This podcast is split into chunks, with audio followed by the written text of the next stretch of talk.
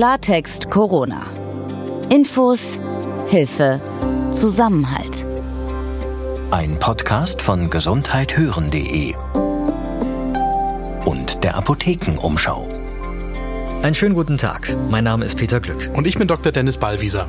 Heute nehmen wir uns wieder Zeit für Ihre Fragen, die Sie uns geschickt haben. Ihre Fragen können Sie jederzeit an redaktion.gesundheit-hören.de senden. Es gibt bestimmte Killerzellen im Blut, die gegen Covid-19 helfen. Wissenschaftler haben herausgefunden, bei Menschen mit bestimmten Vorerkrankungen, starkem Übergewicht und bei älteren Patientinnen und Patienten, da mangelt es oft an eben diesen Killerzellen. Und deswegen erkranken die besonders häufig so schlimm an Covid-19. Herausgefunden hat das unter anderem Professor Ulf Dittmar. Er leitet an der Uniklinik Essen die Virologie und er hat gemeinsam mit Forschern in Wuhan in China an der betreffenden Studie gearbeitet. Etwas später hier im Podcast, da holen wir Professor Dittmar dazu und wir fragen ihn ausführlich, was genau er und seine Kollegen da herausgefunden haben. Gesundheithören.de gehört zur Apothekenumschau. Bei uns arbeiten Apothekerinnen und Ärzte, die auch Journalisten sind. Und wir versorgen Sie mit seriösen, gut verständlichen und aktuellen Informationen. Heute ist Montag, der 22. Juni 2020.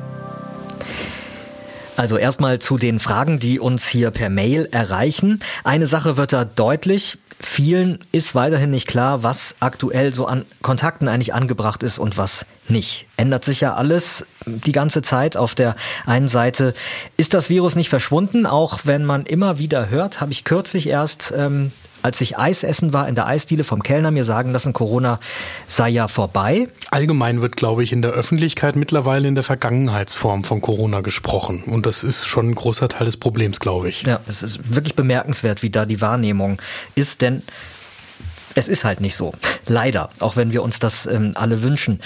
Aber es gibt immer mehr Lockerungen. Das führt ja teilweise auch wirklich zu unschönen Szenen, ähm, wo der Sicherheitsabstand gar nicht gewahrt wird auf Großdemonstrationen, die wir hatten in den letzten Wochen. Ähm, keine Masken wurden dort getragen und ähm, es wird gefeiert. Wird sich, glaube ich, auch ein Sport daraus gemacht, äh, ganz bewusst dann den Abstand in Geschäften zum Beispiel nicht einzuhalten von Menschen, die auch erkennen lassen, dass sie ein Problem damit haben, die Maske zu tragen. Und das ist dann extrem unfair gegenüber allen anderen anderen da im Geschäft, weil ich weiß ja nicht, ob die Person, der die dann zu nahe kommt, vielleicht selbst Risikopatientin oder Risikopatient ist. Ähm, das ist etwas, über das wir vielleicht auch nochmal in einer anderen Folge ausführlicher sprechen sollten.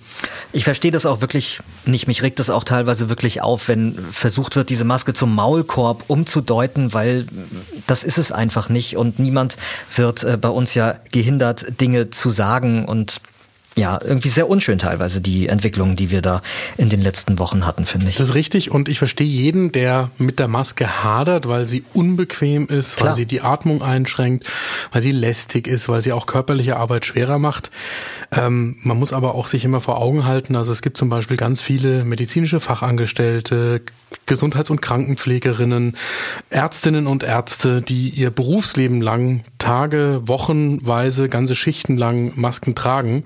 Und äh, das geht natürlich schon. Und was von uns verlangt wird, ist, dass wenn wir in ein Geschäft hineingehen, die Maske aufhaben, dass wir in bestimmten sozialen Situationen die Maske aufhaben. Ansonsten kann man sich ja insbesondere im Freien auch ohne Maske bewegen. Und ich denke, das ist etwas, was wir im Sinne der Solidarität und des gegenseitigen Miteinanders durchaus auf uns nehmen können. Dass es sinnvoll ist, die Maske zu tragen, das wird ja auch immer weiter belegt durch neue Studien, dass es wirklich hilft. Ich gehöre ja zu denen, die am Anfang der Corona-Pandemie sehr skeptisch waren gegenüber der Sinnhaftigkeit des Maskentragens, gerade von diesen ganz einfachen Masken. Absolut, wir haben da mehrfach drüber gesprochen. Weil es tatsächlich auch zu Beginn der Pandemie praktisch keine wissenschaftliche Evidenz, also keine Daten zu diesem Thema gegeben hat. Die kommen aber jetzt. Mhm. Also es werden ja Studien gemacht, Studien, die früher nie jemand so gemacht hätte, weil es für die Wissenschaft gar nicht interessant war, zu fragen, was denn die Maske tatsächlich zurückhalten kann. Und je mehr wir darüber lernen, desto klarer wird, dass es sehr sinnvoll ist, die Maske zu tragen. Und äh, an der Stelle habe ich ja ja meine Meinung dann auch äh, deutlich geändert. Ja. Und das ist ja auch wieder was, was wir im Moment in dem öffentlichen Diskurs wahrnehmen. Das haben wir auch äh, verschiedentlich in den Gesprächen hier im Podcast schon festgestellt. Das wird von manchen dann so dargestellt, als würde das offenlegen, wie sinnlos all diese Regeln sind, an die wir uns halten. Nein, wir lernen dazu, wir können die Regeln ausdifferenzieren, wir können es besser machen und damit noch mehr für die Gesundheit tun. Ja, das Infame ist ja teilweise auch, dass es einem als Lüge ausgelegt wird, wenn man vielleicht vor zwei Wochen etwas gesagt hat, was heute nicht mehr stimmt, weil die Wissenschaft halt zu neuen Erkenntnissen gelangt ist. Deswegen hat man aber damals noch lange nicht gelogen. Man hat da den damaligen ja, Stand der Erkenntnisse genau. wiedergegeben. Und ich glaube, nicht nur wir, sondern auch andere Kolleginnen und Kollegen bei anderen Medien machen das ja sehr transparent, wenn sich eben eine Erkenntnislage geändert hat. Und aufgrund dieser neuen Erkenntnislage wir heute eine andere Empfehlung abgeben als vor zwei, vier oder acht Wochen. Aber klar, das dass sich da ähm, Sachlagen verändern und Erkenntnisgewinn dazukommt, das führt trotzdem zu Verunsicherung immer wieder, wirft immer wieder neue Fragen auf. Auch bei unseren Hörerinnen und Hörern. Und eine ähm, schreibt uns, dass sie jetzt gerne wissen würde, was man zum Beispiel ähm, darunter versteht, wenn man größere Menschenansammlungen in geschlossenen Räumen vermeiden soll. Das ist ja ähm, die Empfehlung. Aber was sind größere Menschenansammlungen, will sie jetzt wissen, von welcher Größenordnung wird da gerade gesprochen? Das kommt sehr auf den Raum an. Also ich sag mal, in manchen Räumen sind zwei schon zu viel. Wir haben die Situation, dass zum Beispiel an vielen Aufzügen mittlerweile dran steht, dass da bitte nur eine Person einsteigen soll oder wenn das jetzt zum Beispiel ein Parkhaus ist, dann nur die Menschen, die sowieso mit einem Auto gekommen sind. Dann können da zwar auch vier in dem Aufzug stehen, aber ansonsten halt bitte alleine. Mhm.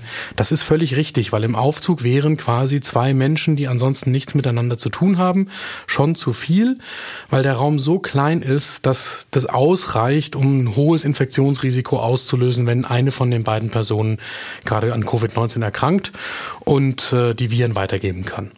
Das jetzt übertragen zum Beispiel auf den Supermarkt, würde ich sagen, wenn der Supermarkt so gefüllt ist, dass es sich ganz normal anfühlt, dann ist er zu voll. Mhm. Die meisten Supermärkte haben da ja sowohl Regeln aufgestellt, als auch zum Beispiel dann einfach die Zahl der Einkaufswagen so verknappt, dass nur noch die vorgesehene Menge an Menschen hinein kann und wenn alle Einkaufswagen in Gebrauch sind, kommt kein weiterer mehr rein.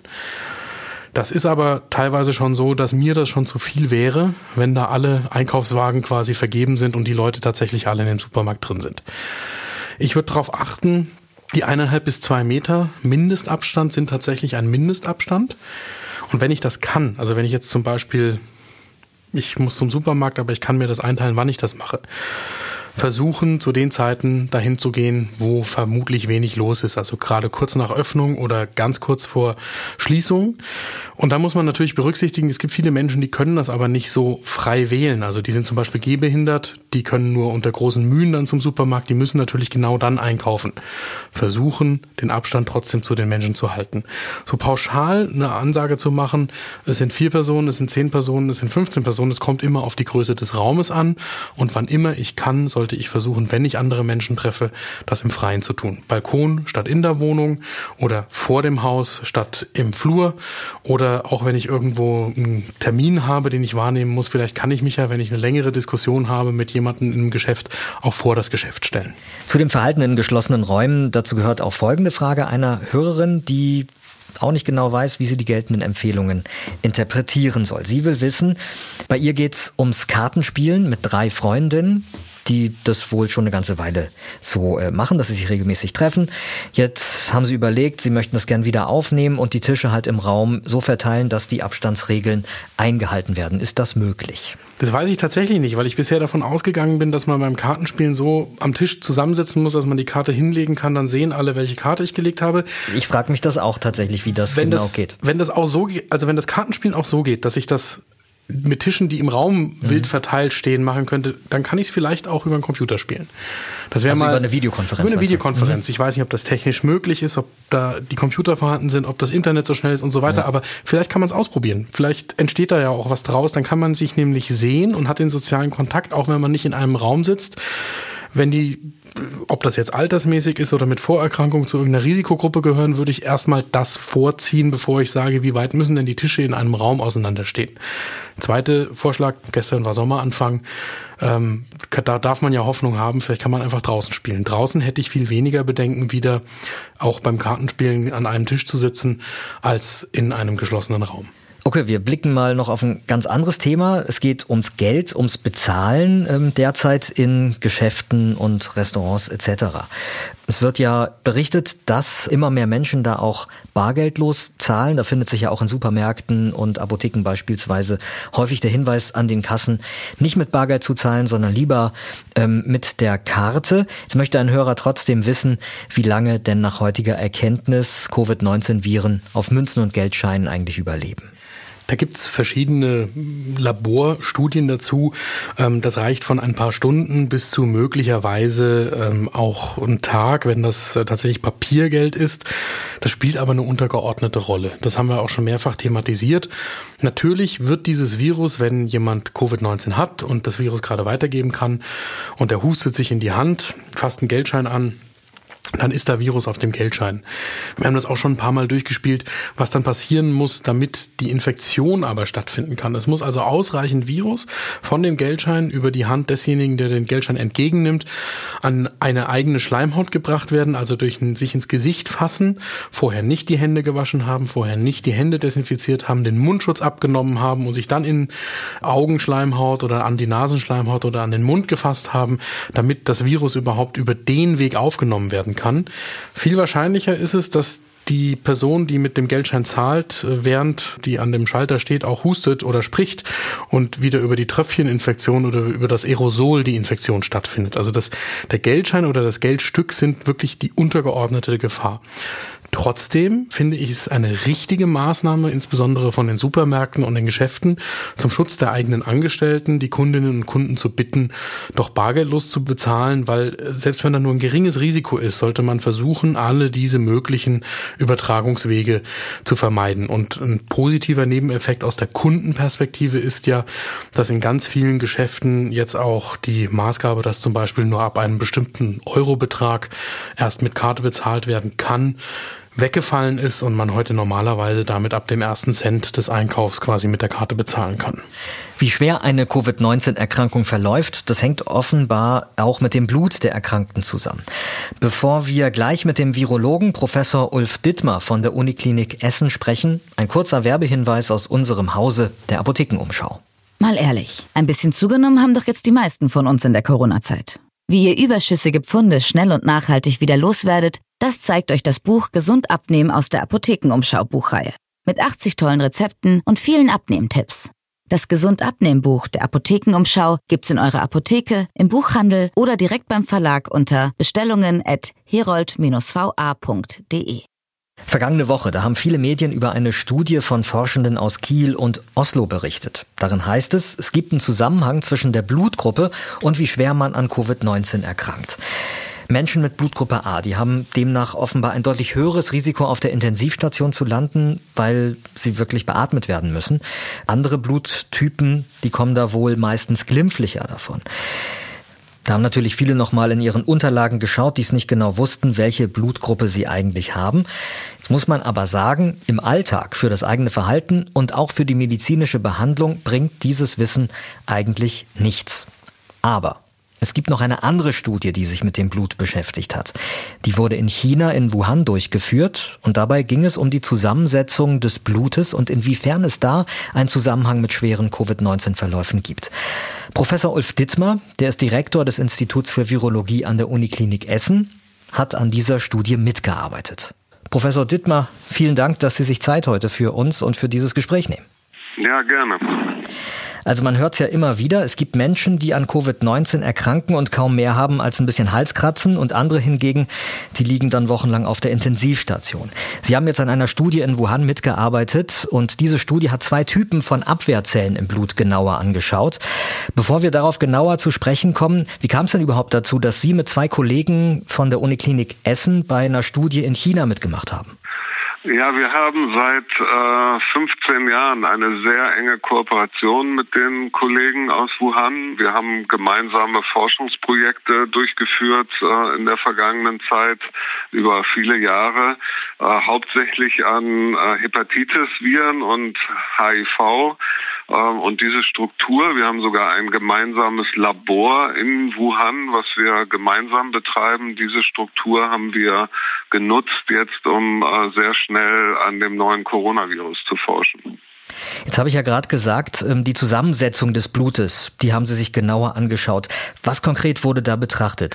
Ja, wir haben uns äh, vor allen Dingen auf die weißen Blutkörperchen äh, konzentriert, also die, die ähm, das Immunsystem mit ausmachen und dafür da sind, eben Erreger abzuwehren.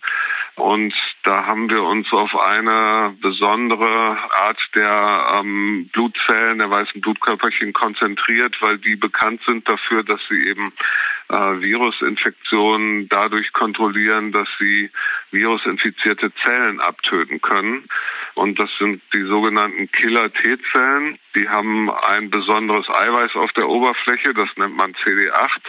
Deswegen nennt man diese Zellen eben auch äh, CD8-positive Killer-T-Zellen. Und und was genau machen die? Die können eben anhand der Struktur von Zellen erkennen, dass diese mit Viren infiziert sind. Die tasten Zellen ab und wenn die Zelle virusinfiziert ist, dann können diese Zellen die virusinfizierte Zelle abtöten und damit verhindern, dass das Virus äh, in der Zelle weiter vermehrt wird. Und damit sind sie äh, sehr, sehr wichtig für die Kontrolle von, von Virusinfektionen. Es ist sozusagen der zweite Mechanismus zusätzlich zu Antikörpern. Die Antikörper, das sind der Eiweißstrukturen, die fangen die Viren außerhalb der Zelle ab, aber wenn sie in der Zelle sind, können Antikörper nichts tun, dann müssen diese Killer-T-Zellen äh, letztendlich dafür sorgen, dass auch da die Viren vernichtet werden können. Und haben Sie irgendwelche Erkenntnisse gewonnen darüber, wer diese Zellen hat also, und, und wie viele? Also gibt es da Unterschiede und, und woran liegt das dann? Ja, genau. Es ist eben ähm, bei diesen Patienten, die ähm, untersucht worden sind zum Zeitpunkt der Aufnahme ins Krankenhaus in Wuhan. Zu dem Zeitpunkt war noch nicht klar, wie schwer der Krankheitsverlauf sein würde. Äh, die sind untersucht worden und dann hat man festgestellt, es gibt Menschen, die haben sehr wenige von diesen äh, CD8-Killerzellen. Und das sind häufig Personen, die andere Vorerkrankungen haben, zum Beispiel Krebspatienten, die eine Chemotherapie durchmachen. Ähm, das zerstört diese T-Zellen oder Patienten, die eine Organtransplantation hatten und dann muss das Immunsystem äh, unterdrückt werden, damit es keine Abstoßung gibt. Auch die haben wenige T-Zellen oder eben sehr alte Menschen, weil die Anzahl von T-Zellen nimmt im Alter ab. Es gab also eine Gruppe von Menschen, die wenig dieser T-Zellen hatten und die haben dann am Ende ähm, leider sehr schwere Krankheitsverläufe durchgemacht, ähm, während die äh, Personen, die normale T-Zellzahlen hatten, eigentlich nur milde Krankheitsverläufe am Ende durchgemacht haben. Ich habe gelesen, Übergewicht hätte da möglicherweise auch eine Rolle gespielt, stimmt das? Genau, das äh, ist ein weiterer Faktor, ähm, der in China jetzt nicht aufgefallen ist, muss man sagen, weil es gibt in China nur sehr wenige übergewichtige Menschen. Ähm, aber in den USA zum Beispiel ist das ein sehr großes Problem. Ähm, übergewichtige Menschen haben äh, sehr starke Krankheitsverläufe äh, zum Teil und äh, auch da gibt es wieder einen Zusammenhang. Die Fettzellen, die angelegt werden bei äh, Übergewichtigen, die sind sehr stark einschränkend für die Funktion von T-Zellen und da gibt es dann wieder diese Verbindung, dass Menschen, die sehr starkes Übergewicht haben, eine sehr schlechte T-Zellfunktion haben und dadurch wieder ähm, die Gefahr haben, dass sie eine sehr starke Erkrankung bei Covid-19 durchmachen. Jetzt habe ich ähm, auch gelesen, dass in der veröffentlichten Studie die Werte von insgesamt 40 Erkrankten untersucht wurden. Das erscheint mir jetzt relativ wenig, aber Sie sagen, daraus lassen sich trotzdem gesicherte Erkenntnisse gewinnen, ja? Ja, gesicherte ist äh, vielleicht übertrieben, aber daraus ließen sich eben Erkenntnisse gewinnen, ähm, wo man dann letztendlich in weiteren Studien das natürlich belegen muss. Das sind alles Daten von den ersten Patienten in China in unserem Partnerkrankenhaus gewesen. Wir haben dann äh, hier natürlich auch die Patienten, die wir in Essen hatten, äh, daraufhin untersucht und mhm. haben dieses Muster auch in Deutschland sehr stark bestätigt gesehen. Ähm, aber natürlich äh, gilt es jetzt weltweit, diese Patienten zu untersuchen, äh, um das letztendlich zu bestätigen, äh, was wir da an den ersten Patienten sozusagen in Wuhan äh, gefunden haben. Wie viele Patienten haben Sie in Essen da jetzt so ungefähr untersucht bislang? Wir hatten ähm, insgesamt in Essen ähm, knapp 100 Patienten, die wir nicht alle untersuchen konnten. Wir hatten auch in Deutschland ähm, relativ viele milde Krankheitsverläufe. Ähm, und wir hatten auch nicht alle Patienten, die wir jetzt ähm, in Deutschland äh, hier in, oder in Essen ähm, die ganze Zeit nachverfolgen konnten. Wir haben relativ viele von den schweren Fällen zu uns verlegt bekommen in einem Stadium, als sie schon schwer erkrankt waren. Da konnten wir also nicht bei Aufnahme diese Werte bestimmen. Aber wir haben äh, durchaus fast so viel wie in Wuhan Patienten untersucht, wo wir diese Ergebnisse bestätigen konnten. Das haben Sie ja gerade selbst gesagt. Es ist wichtig, dass man weltweit da jetzt auch weiter forscht und genauer guckt. Haben Sie denn schon von Kolleginnen und Kollegen aus anderen Regionen der Welt ähnliche Beobachtungen mitgeteilt bekommen?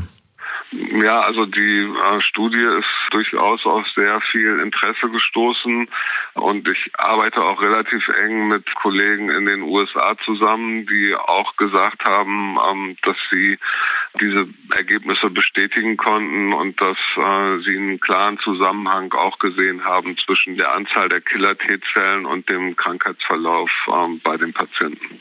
Inwieweit können denn diese Erkenntnisse jetzt ähm, bei der Behandlung von Patientinnen und Patienten helfen oder sogar bei der Entwicklung von Medikamenten und Impfstoffen?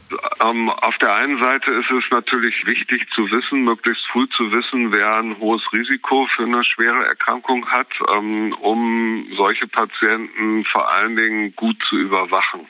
Ähm, das ist auch eben eine Tücke der Covid-19-Erkrankung, dass einige Patienten sich zu Anfang gar nicht besonders krank fühlen, selbst wenn sie eine Lungenentzündung langsam entwickeln. Ähm, sie kompensieren das dann erst durch äh, schnelleres Atmen, aber das Grundkrankheitsgefühl ist gar nicht so stark. Und die Gefahr besteht, das wussten wir eben auch aus China, das hatten unsere Kollegen uns äh, mitgeteilt, dass man solche Patienten sogar diagnostiziert und nach Hause schickt oder sie gar nicht in einem Krankenhaus sind.